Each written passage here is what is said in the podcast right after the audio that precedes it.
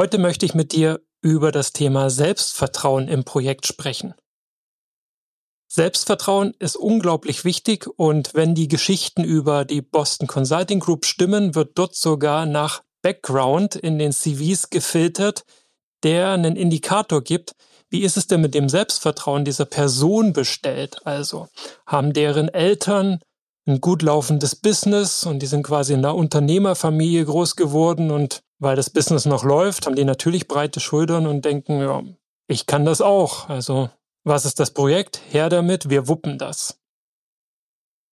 Oder Personen, die einfach schon viel erlebt haben, auch viele verschiedene Stationen in ihrer Vita erlebt haben und dort auch immer wieder kleinere oder größere Erfolge eingefahren haben, die ihnen jetzt Selbstvertrauen geben, auch so einen anstrengenden Job wie als Berater wuppen zu können.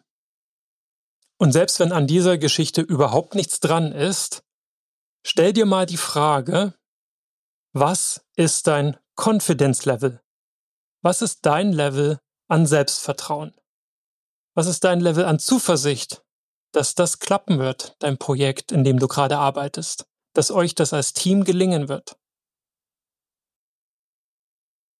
Was dir helfen könnte, du hast hoffentlich Zettel und Stift in der Hand, deine Gedanken in zwei Spalten einzutragen. Auf der einen Seite so die eher negativen Assoziationen, die Dinge, die du glaubst, die euch im Weg stehen oder wo du einfach Zweifel hast oder wo du mal noch Rückfragen stellen musst, weil da sind noch ein paar Dinge offen oder eben Probleme, die du jetzt schon siehst und Risiken, die auf euch zukommen. Das ist die eine Spalte, nimm das auf die linke Seite, die Negativassoziationen, die so an deinem Confidence Level zerren.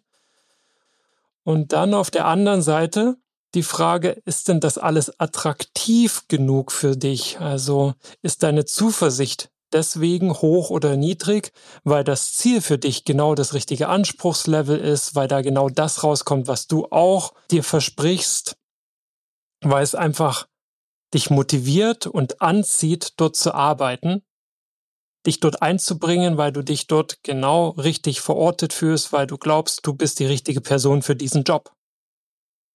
Oder ob dir dazu einfach was fehlt. Entscheidungsspielraum, Gestaltungsspielraum, die das Projekt für dich noch attraktiver machen würden, wenn es sie gäbe, wenn du sie hättest.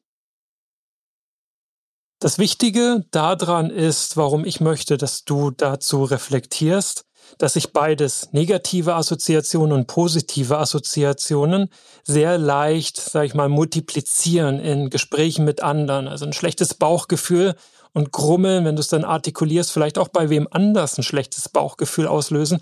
Die Person hatte darüber vielleicht noch gar nicht nachgedacht, aber weil du eine starke Bezugsperson für sie bist, sich dann jetzt auch ein bisschen runtergezogen fühlt. Oder andersrum, wenn du halt sagst, hey, ist total mein Ding, ich habe da schon super viel Background, wir machen das auch diesmal nach diesem Schema, das wird garantiert erfolgreich. Sich Leute, die vielleicht verunsichert sind und noch nicht so genau das Gespür hatten, haben wir ja das richtige Team, die richtige Mannschaft zusammen, sich dann positiv beeinflussen lassen und sagen, hey ja, wie geil, das gibt mir ein gutes Gefühl, let's do it. Und dann sehen, dass auch ihre Zuversicht hochgeht und du spürst, wie die Zuversicht im ganzen Team hochgeht. Und damit da keine versteckten Fallstricke lauern, reflektier mal über die Frage, was ist dein Confidence Level? Was ist dein Level an Selbstvertrauen und Zuversicht?